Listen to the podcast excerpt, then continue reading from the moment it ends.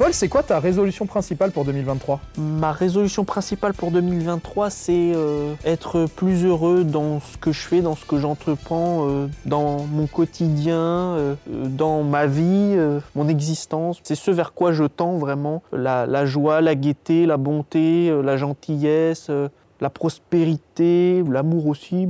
Il y a beaucoup de choses. Oui, bah, c'est des choses euh, qu'on tend à oublier, mais vers lesquelles euh, j'aimerais euh, m'apesantir.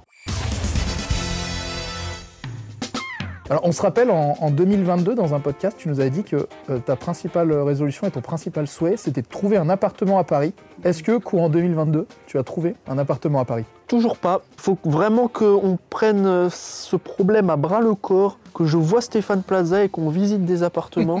parce que là, ça a trop traîné. Et résultat, en fin d'année, je n'ai toujours pas d'appartement. Donc l'objectif en 2023, c'est évidemment d'obtenir gain de cause et d'enfin être correctement installé dans un logement sur Paris, dans la région parisienne. C'est quoi la résolution la plus difficile que tu aies eu à tenir dans ta vie? Quand j'étais en, milieu scolaire, c'était de de rester dans le système scolaire, d'avoir la motivation d'aller en cours et, de passer le baccalauréat, ça a été une des plus compliquées, même si évidemment l'année du baccalauréat, cette résolution-là euh, avait été évidemment souhaitée et souhaitable par beaucoup de gens.